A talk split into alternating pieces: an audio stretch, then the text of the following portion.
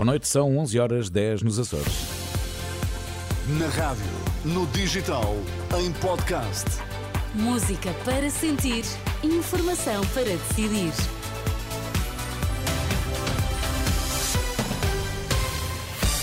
Antes da edição da noite, Pedro Queiro, o que é que é importante sabermos esta hora? Mais um jogo, mais uma vitória de Portugal numa fase de qualificação para o Europeu de Futebol, até agora sempre a vencer. O Ministério Público soma erro atrás de erro na Operação Influencer, agora veio reconhecer, reconhecer mais um. Portugal venceu o Liechtenstein por 2-0, golos de Cristiano Ronaldo e João Cancelo na segunda parte. A seleção nacional conseguiu nona vitória na fase de apuramento para o Europeu 2024 na Alemanha. Para o selecionador nacional Roberto Martínez, há muitas notas positivas a tirar. Durante os 90 minutos tivemos uma atitude de fazer os, as funções defensivas com jogadores de ataque muito positivo. Depois das estrelas, manter a, a baliza a zero é sempre importante. O José Sá teve uma uma, um momento uh, chave para isso e muitas notas positivas e a nona, a nona vitória. Notas eh, positivas a retirar do jogo, segundo Roberto Martínez, já na opinião de Ribeiro Cristóvão. A exibição deixou muito a desejar. Portugal concluiu hoje o nono jogo da fase de qualificação para o Campeonato da Europa do próximo ano. E o novo jogo teve como correspondência uma nona vitória. Numa noite em que o seu futebol não foi exuberante, antes pelo contrário uma primeira parte sem brilho, na segunda parte coisas diferentes, mas sobretudo deixando aqui a ideia o selecionador nacional Roberto Martínez de que tentou fazer várias experiências no sentido de arranjar novas soluções. A seleção portuguesa não teve uma exibição de qualidade, antes pelo contrário, mas é verdade que neste caso importava era somar mais uma vitória numa fase de qualificação fácil para a seleção portuguesa, que vai terminar no próximo domingo em Alvalade no jogo com a Islândia. O Liechtenstein fica com 41 golos sofridos e 3 marcados apenas nos jogos que já fez até agora com Portugal, o que significa realmente um saldo muito negativo para esta frágil seleção da Europa Central. Portugal, pelo contrário, fez, eh, digamos que, mais um bom resultado, mas apesar de tudo, como eu disse e acentuo, não fez uma boa exibição. De qualquer modo, ficaram boas indicações para aquilo que a seleção pode fazer no próximo Campeonato da Europa, mas até lá há ainda um longo caminho a percorrer. Comentário de Ribeiro Cristóvão. Portugal volta a jogar domingo em Alvalade, onde recebe a Islândia. Já há três erros assumidos pelo Ministério Público na Operação Influencer, que levou à admissão do Primeiro-Ministro. Vítor Scária, o chefe do gabinete de António Costa, garante que nunca teve qualquer reunião na sede do PS com Lacerda Machado e o CEO da Start Campos, ao contrário do que o Ministério Público alegava. Só que os procuradores do Ministério Público, segundo o Expresso, já terão vindo reconhecer mais este erro no processo e justificado com uma má interpretação de uma das escutas. Entretanto, o Presidente da República garante que foi António Costa quem lhe pediu que ouvisse a Procuradora-Geral da República, no dia em que acabou por culminar a admissão do Primeiro-Ministro, a ida de Lucília Gago a Belém e o parágrafo do comunicado da Procuradoria, em que se referem suspeitas em torno de Costa, têm alimentado discussões, mas Marcelo Rebelo de Sousa remete a responsabilidade do encontro para o Primeiro-Ministro. O Sr. Primeiro-Ministro já esclareceu que ele pediu para eu uh, pedir o encontro à Sra. Procuradora-Geral da República. Nestas declarações eh, na Guiné-Bissau, Marcelo Rebelo de Sousa dá a entender que António Costa já teria dito que a iniciativa de pedir a ida a Belém da Procuradora-Geral partiu eh, do próprio Primeiro-Ministro, mas a verdade é que não se conhece registro dessa declaração. Foi encontrado o corpo de um dos reféns que o Hamas capturou dia 7 num colonato judaico. O corpo é de uma mulher, foi encontrado no hospital Al-Shifa, na faixa de Gaza. O exército israelita garante ter encontrado ainda nesta unidade de saúde metralhadoras e lança-granadas. Entretanto, as forças israelitas consideraram a zona ocidental de Gaza desobstruída e o ministro da Defesa de Tel Aviv indica que agora os militares vão avançar para uma nova fase da operação. Já a seguir, edição da noite. Edição da noite.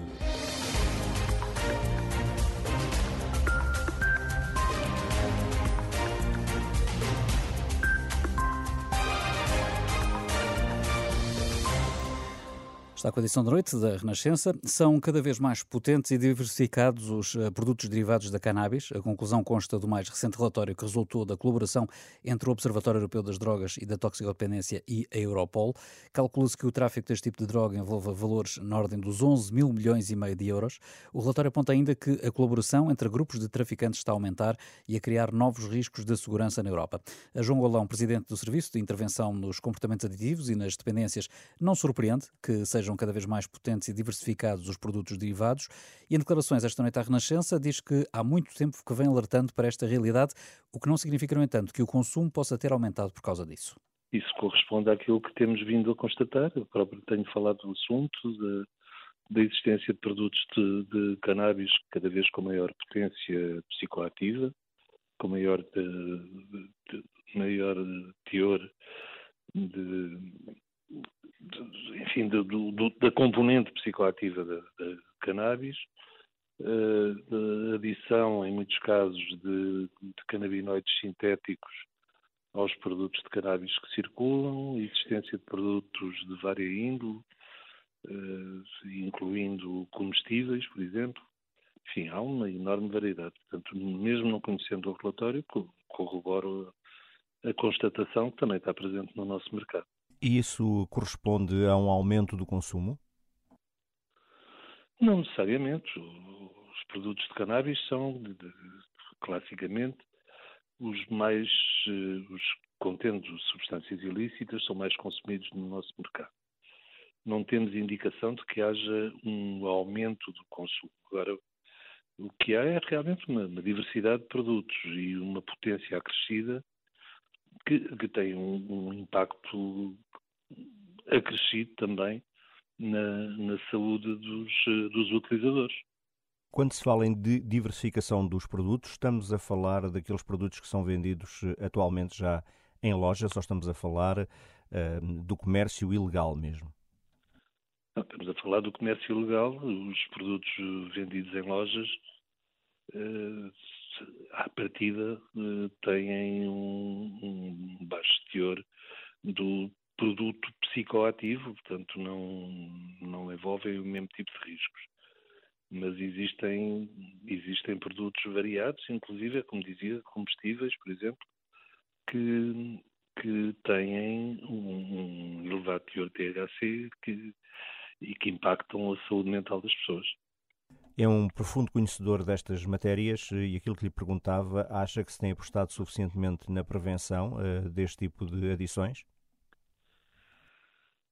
Temos trabalhado continuadamente na, na prevenção das, das, dependências, sim, não só destas, não só de substâncias ilícitas, também na prevenção do, do abuso do álcool, outros comportamentos potencialmente aditivos, como alguns deles sem substância, portanto tem havido um trabalho continuado, eh, contudo tem nos últimos tempos e sobretudo desde a desaparição do, do organismo do Ministério da Saúde dedicado a estas matérias, que tinha a capacidade de pensar as políticas e de as executar no terreno de uma forma integrada e, e, e digamos, com, com uma eficácia reconhecida.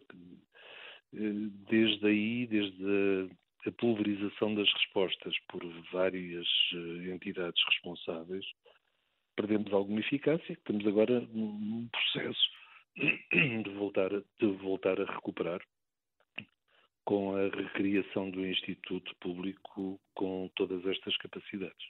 João Golão, presidente do Serviço de Intervenção nos Comportamentos Aditivos e nas Dependências, ouvido na edição da noite pelo jornalista José Carlos Silva. Edição da noite. É um dos nomes sempre apontados ao Nobel da Literatura. A escritora russa Ludmila Ulitskaya admite em entrevista à Renascença que a sua posição política sobre o ataque russo à Ucrânia a impede de hoje regressar ao seu país natal. A viver atualmente em Berlim, na Alemanha, autora de livros como Medeia e os seus filhos, descreve o ambiente pesado na Rússia e denuncia que os opositores de Putin têm vindo a ser presos. Nesta conversa com Maria João Costa, Ludmila Ulitskaya fala da arte da escrita, da importância da palavra, mas começa por falar do livro Mentiras de Mulheres, recentemente lançado em Portugal, do qual já não tem muita memória e que tem uma personagem feminina como protagonista. Вы знаете, это очень трудный для меня вопрос. Essa pergunta é bastante complicada para mim, até porque escrevi este livro há muito tempo. Para responder a essa pergunta, teria de relê-lo, porque desde então já escrevi muitos livros. Mas posso dizer-lhe que a personagem, a gênia, sou mais ou menos eu. Através então da história desta mulher contra outras vidas de outras mulheres, mostra-nos as feridas que resistem depois da queda da ex-União Soviética é uma geração que viveu marcada pelo silêncio? Da? Sem dúvida, sem dúvida, porque foi o tempo quando, por se ter contado uma piada, uma pessoa arriscava a prisão. Mas também é sinal e a prova do valor da palavra. E que valor uh, tem a palavra para a Ludmila como escritora? Sabe, se eu tivesse valores mais preciosos do que a palavra, não seria escritora. Calhou assim na vida. A profissão que escolhi para mim foi a biologia genética, mas depois a profissão que me escolheu a mim foi ser escritora. A profissão que меня выбрала была писательская. Há um lado sempre real em todas as histórias que conta. Traz a sua vida e a vida daqueles que conheceu sempre para os livros que escreve? Eu nunca pensei verdadeiramente sobre esse assunto. Para mim, a escrita é um processo natural, é um estado natural, é um processo muito pessoal. Eu não sou narradora de histórias de outros, eu sou narradora da minha própria história. A vida tem sido bastante generosa comigo. Eu tive a oportunidade de conhecer excelentes pessoas, muitas das quais já não estão entre nós.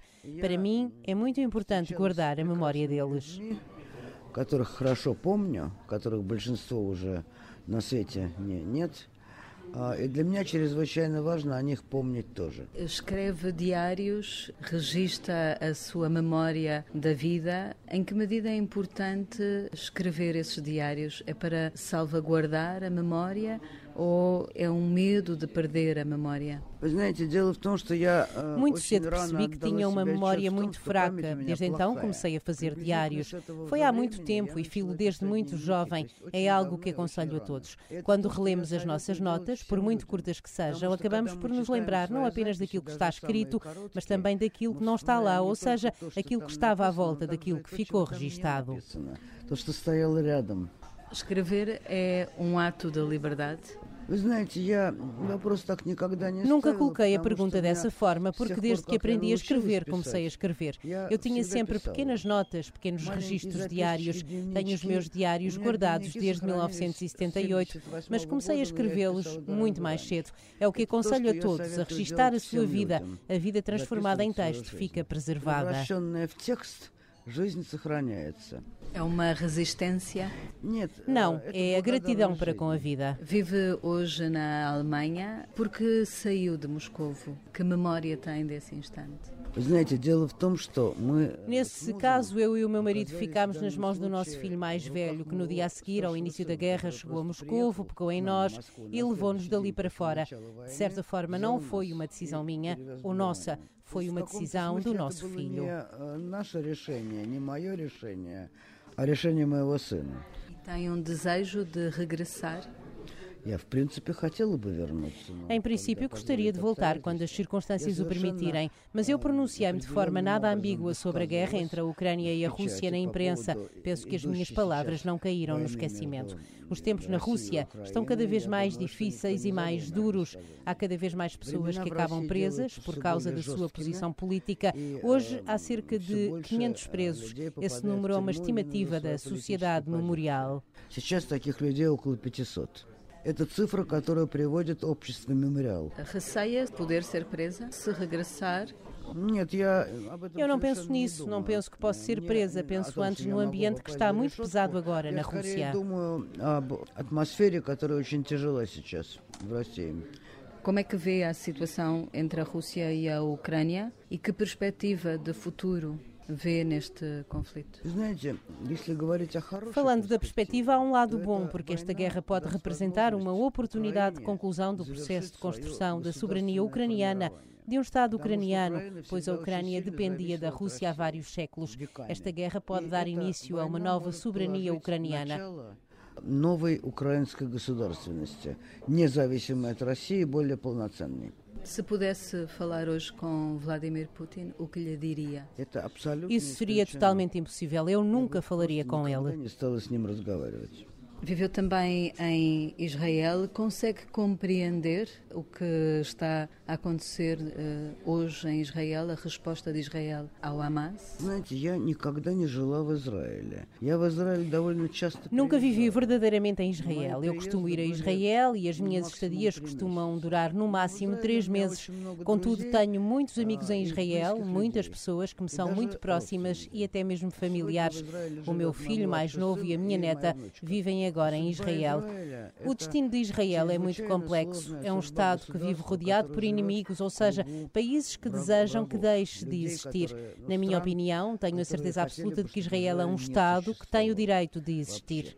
Я же совершенно уверена, что Израиль – это государство, которое имеет право на существование – o povo judeu, que durante anos fez a sua peregrinação no exílio pela Europa, Ásia e América, tem o direito ao seu próprio pedaço de terra. A primeira vez que visitei Israel foi em 1993 e desde então vou lá quase todos os anos. Conheço bastante bem tanto a geografia de Israel como as realidades da vida israelita. A geração mais velha, quase toda, tem experiência de viver noutros países.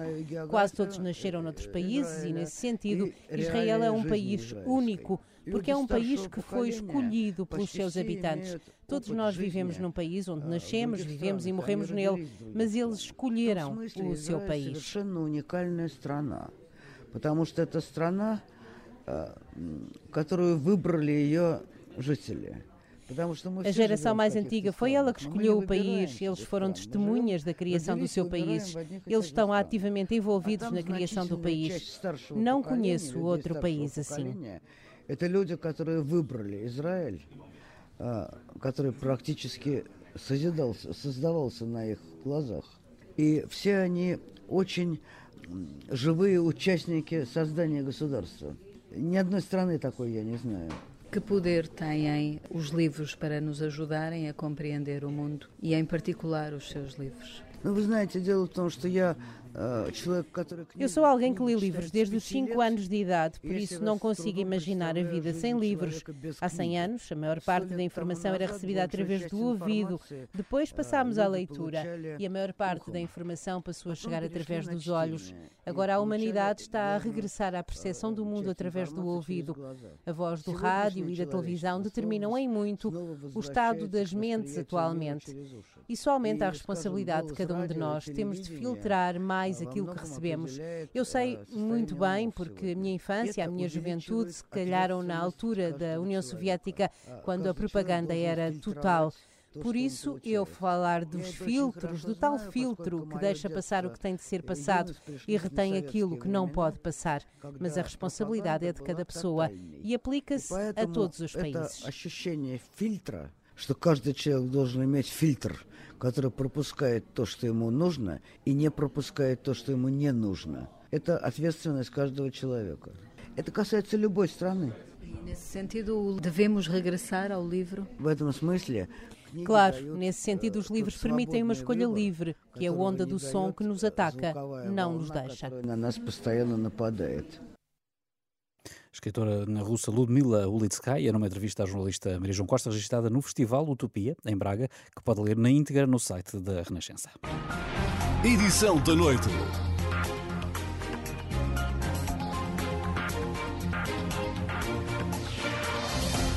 Viva está com o Hora da Verdade. O nosso convidado é Adão Carvalho, é o presidente do Sindicato dos Magistrados do Ministério Público, a quem agradeço ter aceitado o convite para aqui estar.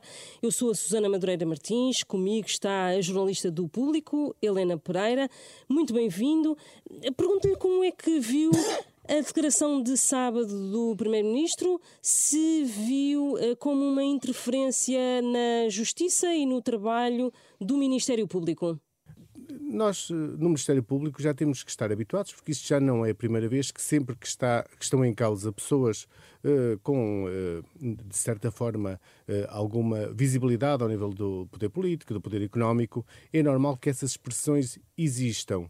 E, portanto, o Ministério Público tem que saber lidar com elas e tem que saber, dentro daquilo que é a sua função, manter a serenidade necessária para desenvolver o seu trabalho.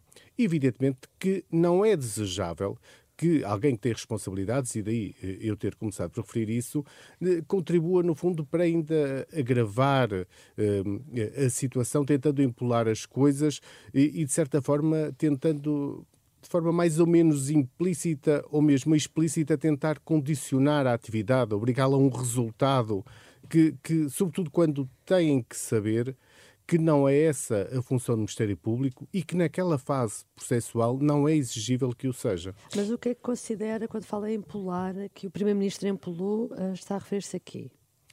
Desde logo, ou seja, o facto de, de, num comunicado, se referir que se vai instaurar um inquérito para averiguar a conduta de uma pessoa e se ela tem relevância penal, evidentemente que é do conhecimento do Primeiro-Ministro e de qualquer dos responsáveis ao nível da Assembleia da República, do Governo, que esse é o, esse é o comportamento que o Ministério Público tem que ter, porque perante a notícia de um crime, e como digo, a notícia não exige qualquer prova da ocorrência do crime, é mesmo isso, é uma notícia, tem que dar origem ao inquérito, é isso que obriga o princípio da legalidade, e o Ministério Público não pode deixar de o fazer e essa fase destina-se a isso mesmo. Não significa que o Ministério Público diz que alguém cometeu um crime.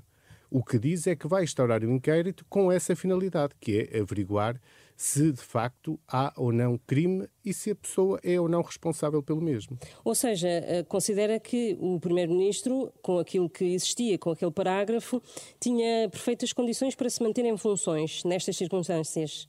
Só por aquele parágrafo, no meu entendimento, claro que sim. Eh, no fundo, o parágrafo que diz é que terceiros terão referido o, Primeiro-Ministro, pelo menos é isso que vai na comunicação social, eh, no fundo, referir, e é o que vem do comunicado, neste caso, até resulta mesmo do comunicado, que terceiros terão aludido à pessoa do Primeiro-Ministro eh, relativamente a factos que estão em investigação num, num determinado processo, e isso determinou que se tivesse extraído uma certidão para averiguar autonomamente, porque estando em causa o Primeiro-Ministro, eh, entende-se que há um foro eh, que deve ser o, o Público junto do Supremo, porque depois também será esse o tribunal competente para uh, os atos jurisdicionais e, eventualmente, se isso chegar a esta fase, também para o julgamento de um Primeiro-Ministro, mas não é mais do que isso, ou seja, não uh, revela uh, o comunicado qualquer juízo de, de, culpabilidade, de que existe prova no sentido de que o Primeiro-Ministro praticou este ou aquele facto, é mesmo isso, é o início. E uh, o Primeiro-Ministro, enquanto licenciado em Direito e quem exerceu já funções como Ministro da Justiça, sabe perfeitamente que essa é a função do Ministério Público.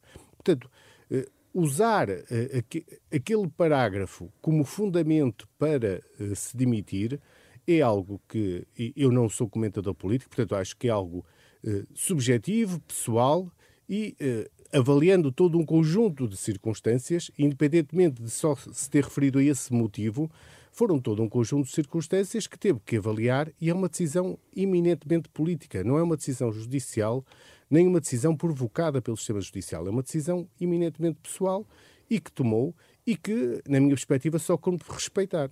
E, mas deixe-me fazer outra pergunta também sobre hum, sobre esse comunicado. Aliás, houve dois comunicados da PGR, um, na, um numa terça-feira e outro na sexta, e acha normal que a informação tenha surgido a conta-gotas. Na terça-feira há uma referência a um processo que está no Supremo e depois na sexta-feira é que se diz que esse processo já está aberto desde dia 17 de outubro. É assim, eh, nós temos que compreender que a função da Procuradora-Geral da República não é, no fundo, ser uma agência noticiosa dos processos criminais. Isto para, tentar perceber. Evidentemente que nós, até ao nível do sindicato, como já aconteceu no passado, temos insistido que tem que existir comunicação, mas que essa comunicação tem que ser necessariamente objetiva e serena. E, e quando é que resulta essa, quando é que tem que existir essa informação? Quando há, no fundo, na praça pública, o conhecimento de que existe uma investigação, ou seja, quando é eh, previsível que uma determinada investigação vai para a praça pública e vai ser do conhecimento público e, portanto, aí tem repercussão social e exige-se que a Procuradoria-Geral da República dê conhecimento de, de que existe essa investigação, quais são os crimes que estão a ser investigados e os eventuais suspeitos ou arguídos nessa investigação. E só nesses casos é que se justifica essa comunicação, porque é essa repercussão social, esse alarido, que justifica e determina que a Procuradora-Geral da República venha, no fundo, dar conhecimento do que se passa no processo e da existência de uma investigação. Porque se não for previsível que exista essa repercussão social, não faz sentido nenhum existir qualquer comunicado, porque o, o Tribunal. Uh, é o espaço próprio para que as investigações criminais e os processos criminais se desenvolvam. E é nesse âmbito que se devem situar. Agora não percebi. Acha que teria, devia ter havido mais cuidado da parte da, da Procuradoria-Geral da República na informação que deu ou não? Eu penso que a informação tal como foi dada era aquela que tinha que ser dada. E o que eu estou a dizer é que em face das diligências que depois todos nós tivemos conhecimento que aconteceram, designadamente buscas e detenções, seria previsível para a Procuradora-Geral da República que aquele processo em concreto ia passar a ter repercussão social, porque envia, envolvia pessoas, ou estavam em causa pessoas, ligadas a quem exerce cargos políticos, altos cargos políticos, designadamente o Primeiro-Ministro. E, nesse sentido, é dever da Procuradoria-Geral eh, dar conhecimento, através do comunicado, que, de qualquer das formas, tem que ser objetivo e seco, no sentido de que existe uma investigação, de quais os crimes que estão a ser investigados e, uh, no fundo, quem é que são os investigados. E isto, no fundo, é para dar, eh, para, no fundo, acalmar aquilo que resulta da, do alarido e da repercussão social, porque necessariamente ele iria ocorrer quer existisse comunicação, quer não. E é normal eh, a Procuradora-Geral da República ir à Presidência da República falar de um caso sob investigação? Aquele e... encontro com Marcelo Rebelo de Sousa é banal? É assim, nenhum de nós, eu pelo menos não sei o, o que o determinou. Acredito que tenha a ver com este processo, mas a Procuradora-Geral da República eh, está vinculada, evidentemente, sempre que chamada pelo Presidente da República ou pelo Primeiro-Ministro, eh, penso que eh, naquilo que são eh, as relações institucionais, terá que o fazer. A senhora Procuradora-Geral da República tem perfeita noção da função que exerce e, portanto, apenas transmitirá aquilo que poderá transmitir. Não vejo que, se já um comunicado público ou ele vai ser iminente, e se é chamada que possa dizer, no fundo, situar o Presidente da República sobre aquilo que está a acontecer, a investigação que está a desenvolver-se, e isto não é qualquer interferência no próprio inquérito ou no processo em curso. Significa dar conhecimento ao, uh, ao mais alto magistrado da nação, ao Presidente da República, daquilo que se está a passar, no fundo, também para ele, dentro das suas funções e das funções que, que, que tem, uh, possa também tomar as melhores decisões. Uh, Deixe-me só insistir, desculpa ainda sobre esta questão, mas falou da, da, da questão do alarido público. Uh, considera ao fim destes dias todos que não seria útil que a própria Procuradora uh, viesse pessoalmente falar? É, é assim, eu não acho que esse papel seja da Procuradoria-Geral da República. É de quem? Eu acho que esse papel devia ser criado uh, no Ministério Público, como também no, no Conselho Superior da Magistratura, uh, no fundo, uma equipa de assessoria para comunicação nestas situações, designadamente para explicar, no fundo, para ajudar a compreender determinados momentos processuais, podendo, sem interferir, ou seja, e sem devassar aquilo que está no processo, mas poder, no fundo, dar aqui alguma, algum conhecimento de, de, eh, de quando há tanta contra-informação e, e, tanto burburinho, tentar, no fundo, aqui eh, ajudar, no fundo, a compreender como é que funciona o sistema de justiça. Uma central de comunicação. Eh, sim, algo do género, mas não propriamente a Procuradoria, a Procuradora-Geral da República. Não acho que essa seja a sua função, até porque qualquer comunicação da parte dela tem um peso que tem que ser devidamente mesurado. Ou seja, não é eh, eh, quando a Procuradora-Geral da República se pronuncia sobre um processo e se vai muito além daquilo que é o básico, no fundo, de que existe uma investigação e quais são os crimes que estão a ser investigados, se vai para além disso, isso pode ser interpretado também como, de certa forma, dar ainda mais eh, força à ideia de que aqueles factos aconteceram mesmo. Isso não há, não, não há dúvida de que, de que iria acontecer. Portanto, acho que tem que ser uma outra estrutura criada como o gabinete da imprensa, mas também como magistrados dentro do gabinete da imprensa, no fundo, a fazer esse papel de, de, comunicação. Isso é algo que o sistema judicial tem que trabalhar.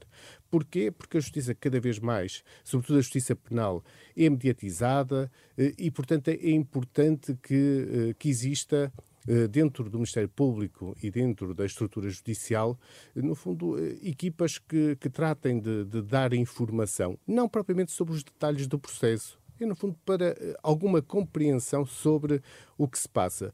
Porque o que assistimos destes dias é eh, a informação que tem passado é confusa, muitas vezes é instrumentalizada uh, por, por quem tem interesse, no fundo, em que ela seja confusa, porque também é uma estratégia de defesa, ou seja, não se limitam à defesa dentro do processo, mas optam por uma defesa também fora do processo, eh, na praça pública. E, evidentemente, é importante que haja da estrutura judicial também aqui alguma eh, algum trabalho no sentido de ajudar a esclarecer. Diria que está a ser montada uh, a tese da cabala por parte do Partido Socialista em relação ao Ministério Público e de que há uma perseguição judicial ao Partido Socialista. Isso está, considera que está em curso? Eu penso que a existir, que não me cumpre sequer comentar, eh, penso que é absurda, porque se assistirmos aos últimos anos, vemos que as investigações têm abrangido pessoas de, de vários segmentos partidários, assim como temos condenações de pessoas de vários eh, partidos, e, e portanto, isso é, é, é o, o, circuito normal e o funcionamento normal do sistema de justiça. Não acredito que, é, que haja. Há sempre, e isto já não é uma realidade eh, desde há 20 anos para cá, sempre que alguma investigação toca uh, em, em, determinadas pessoas que exercem determinada função, e, e não é só na, no âmbito da criminalidade da corrupção ou da criminalidade económica financeira, também já assistimos no âmbito do passado uh, em crimes de, de foro pessoal, como tivemos o processo Casa Pia, ou seja, acontece que, de facto, determinados atores vêm a público, de certa forma, tentar descredibilizar a atuação do sistema de justiça. Uh, Fazem-no por motivos que só eles conhecem. Agora, o que é importante para mim é que o Ministério Público saiba viver neste quadro, porque tem que o viver. Não é um quadro só de Portugal. Não somos só nós em que os magistrados estão sujeitos a este tipo de pressão. Uh, basta olhar bem para aqui Essa para o lado. pressão tem havido, tem existido, considera? Tem existido, como, disse, desde que os processos passaram, no fundo, a atingir determinadas pessoas, ou passaram, a ser objeto de investigação algumas pessoas que têm maior facilidade, designadamente, de, de intervir junto da comunicação social e poder ter palco para, no fundo, tentarem descredibilizar as investigações, que o fazem. Eu, eu, na minha perspectiva, acho que a cultura devia ser contrária. De um Estado democrático, que já devia ter alguma maturidade, era no, no sentido de serenar, de dizerem também não têm que assumir responsabilidade nenhuma, porque não é isso que está em causa nesta fase. Mas, no fundo, explicarem que as investigações são normais num Estado de Direito, que é normal qualquer pessoa poder ser investigada. Nós não podemos esquecer que já tivemos juízes e magistrados do Ministério Público a serem investigados. E o Presidente da República também não podia fazer esse papel de tranquilidade e serenidade em relação a estes processos que estão a ocorrer? Todos os atores eh, com responsabilidades políticas deviam ter esta cultura de responsabilidade, porque mas o Presidente da República ainda nem sequer veio a terreiro falar deste assunto. Evidentemente que eu acredito que quer o Presidente da República, pelas responsabilidades que tem, há de escolher, escolher o, o, momento em que se calhar poderá ter essa intervenção. Não sei o juízo. Acho que era importante existir esta cultura de todos e todos nos comprometermos, eh, quando temos este tipo de responsabilidades, em, em existir esta, esta cultura de, de normalidade das investigações elas acontecem, as pessoas não estão a fazer o seu trabalho. Ou seja, acreditar que o magistrado do Ministério Público, titular de um determinado inquérito, o faz porque é contra o partido X ou partido Y, ou é contra a personalidade ou personalidade A ou personalidade B, quer dizer, é, é, é, é fantasioso. Não existe. E eu, eu acho que quando o afirmam, sabem perfeitamente que isso não existe. Podem existir eh, deficiências no exercício das funções, porque é normal qualquer uh, sistema os seus atores no sistema, os, quem trabalha num sistema, evidentemente que pode ter erros de avaliação. E mas esses que... erros Sim. são sempre, e isto que eu queria dizer, mas esses erros num, num processo uh, judicial nunca são erros definitivos, porque podem ser sempre resolvidos, porque toda a atividade do Ministério Público é controlada. Não há nenhum ato do Ministério Público que não seja controlada, controlado pelos juízes. Ou seja, se requer uma medida de coação, mesmo a, a propósito desta se o Ministério Público, porventura, é o autor dos mandatos de detenção, essa detenção é controlada por um juiz. O juiz tem que a validar. Antes de fazer os interrogatórios, o primeiro despacho é considerar se de facto os, as pessoas foram ou não bem detidas. E falando seja... em erros, é frequente surgirem, por exemplo, erros nas transcrições de escutas? Da minha percepção prática, felizmente, não são muitas as vezes em que ocorrem. Mas necessariamente têm que ocorrer. Se pensarmos que são milhares e milhares as escutas que têm que ser transcritas por todo o país todos os dias, que os órgãos de polícia criminal, que é quem normalmente tem esse papel, para, para fazer eh, essa transcrição. Eh, também tem escassez de recursos, eh, é normal que possa existir uma gralha. Às vezes isso não quer dizer que tenha sido um erro. Pode ter sido simples por ser por a audição ser difícil e, portanto, porque houve uma falha ao transcrever e foi suprimida uma palavra, foi suprimido algum nome, isso pode acontecer. Eu acho estranho é que não acontecesse, evidentemente que não terá sido a primeira situação, se é que ocorreu. Neste caso foi uma infelicidade ter sido com estes atores políticos. É assim, só pode ter sido, se existiu algum, algum erro, eh, porque eu até agora eu não tenho conhecimento do processo, não sei se efetivamente existiu erro ou existiu o erro tal como tentam transmitir, não sei. Agora, se existiu esse erro, ele nunca é problemático, porque todos os sujeitos processuais têm acesso às gravações áudio. E o meio de prova, da obtenção uhum. de prova, foi a, gravação áudio. Qualquer sujeito processual, depois de ouvir as gravações, pode uh, requerer ao juiz dizendo alto que temos aqui uma transcrição que não corresponde exatamente àquilo que está na gravação. Façam o favor de corrigir. Uhum. Corrijam. E, e o tribunal o fará antes de tirar qualquer conclusão, porque essa, esse conhecimento das gravações, se não for antes, para efeitos de aplicação de medidas de coação, eh, ao longo do inquérito, ou designadamente no final do inquérito, todas estarão disponíveis, até porque há situações em que só é transcrita uma parte porque a entidade que investiga considera que só essa parte é relevante e os sujeitos processuais, os representantes dos arguidos ou até o Ministério Público dizem assim, não, se calhar também é relevante para contextualizar essas duas ou três frases da transcrição, que se transcreva também eh, esta parte eh, para que, no fundo, se compreenda melhor o sentido da conversa. Mas isto é absolutamente normal. Sim. Deixa-me perguntar-lhe: considera que existe, um, que, a, que, a, corrupção está instalada na administração pública, como dizia há uns dias em entrevista o Presidente do Supremo Tribunal? Bem, eu considero aquilo que tem sido a percepção e acho que todos os cidadãos temos mais ou menos essa ideia de que, de facto, existe uh, corrupção na administração pública. Uh, evidente, é uma realidade que, que está instalada e que é importante existir um trabalho, mas não é só do sistema judicial. Porque, evidentemente, se for só o sistema judicial, ele nunca será resolvido. É importante que a montante que quem tem responsabilidades na área designadamente da normalização, da autorregulamentação, até para depois não se criarem dúvidas em processos criminais. E nós vimos, a propósito deste processo, como de outros têm acontecido, que há zonas demasiado cinzentas e que não deviam ser cinzentas. Ou seja, os próprios responsáveis deviam se autorregulamentar no sentido de deixar claro aquilo que são práticas aceitáveis e práticas que estão para além daquilo que é aceitável.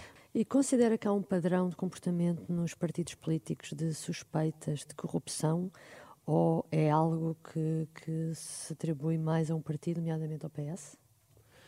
Eu isso acho que a corrupção é transversal uh, a todos os partidos e a todos os setores.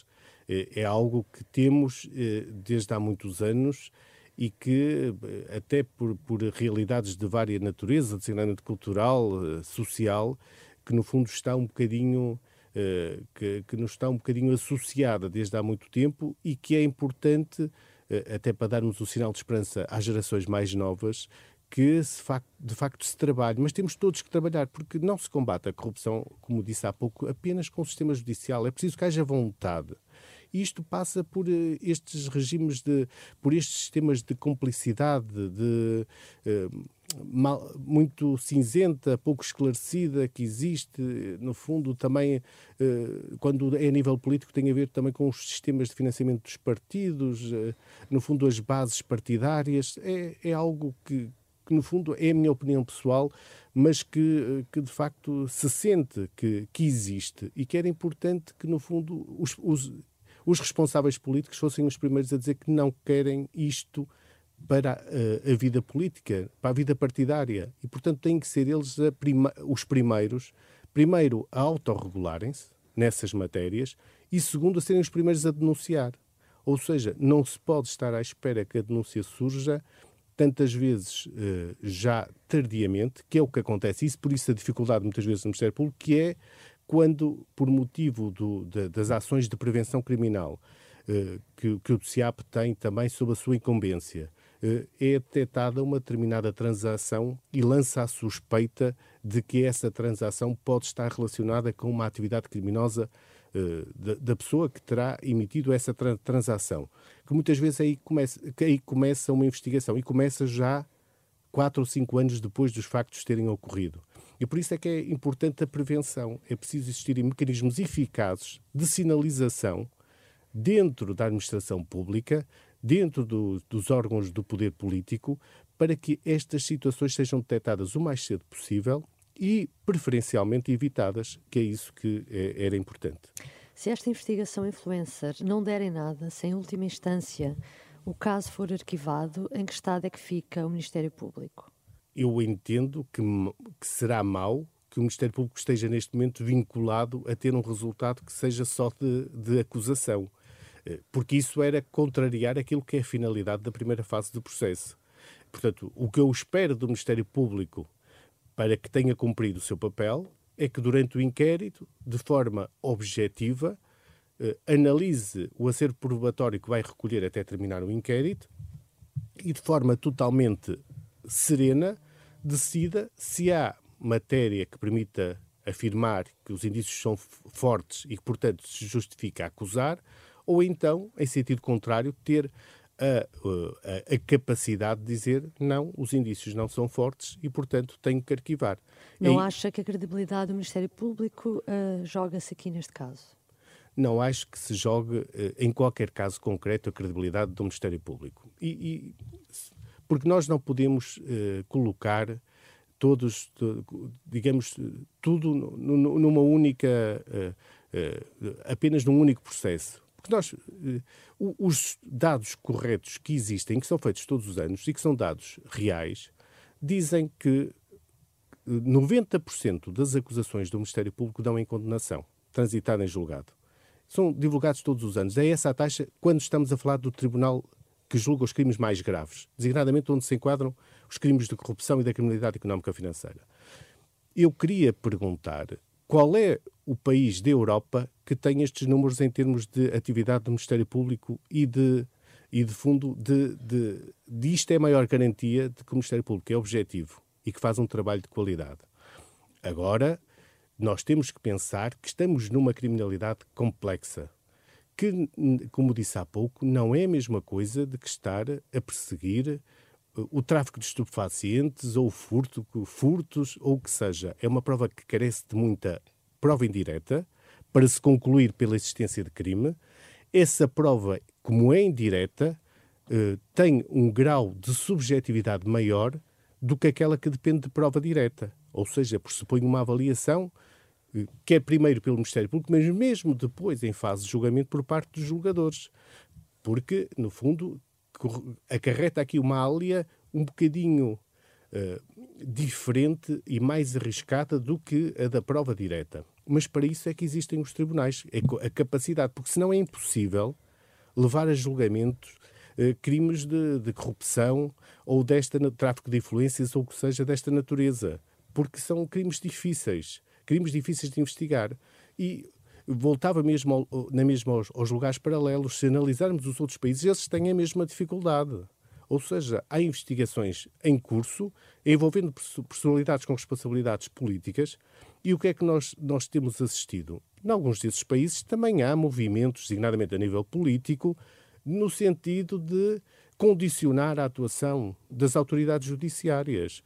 Não é, temos Itália, onde durante muito tempo os magistrados foram os heróis, quando uh, estiveram a cargo da Operação Mãos Limpas e limparam Itália de, de, de, daquilo que era o grosso da máfia mas hoje são objeto de críticas por parte do, poder político e estão também a, debater-se com tentativas de interferência na sua autonomia. Ainda recentemente, no âmbito de um encontro que aconteceu em Itália, eram as preocupações dos magistrados do Ministério Público italianos, que eram eh, as tentativas do poder político de interferir. Como acontece na Polónia, já aconteceu na Polónia, como tivemos em Israel, eh, também eh, tentativas de condicionamento. E porquê é que elas existem? Porque sempre que o sistema judicial atinge determinados interesses ou pessoas que ocupam determinados uh, interesses, o que é que acontece? Há sempre a tentação. É uma tentação que têm de, no fundo, tentar condicionar, tentar que seja previsível a atuação do sistema judicial. Para quê? Para poderem, de certa forma, escapar uh, impunes quando cometem uh, crimes. Agradeço muito a Adão Carvalho, eh, o presidente do Sindicato dos Magistrados do Ministério Público. Agradeço ter aceitado o convite para estar a partir dos nossos estúdios da, de Gaia. Termina assim este Hora da Verdade e regressamos na próxima semana. Uma entrevista que já está disponível em rr.pt. Fica por aqui a edição da noite. Edição da noite.